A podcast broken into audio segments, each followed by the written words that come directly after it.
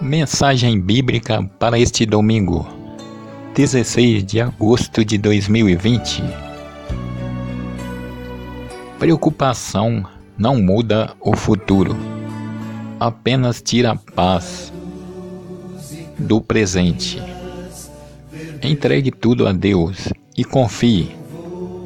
Salmos capítulo 37, versículo 5.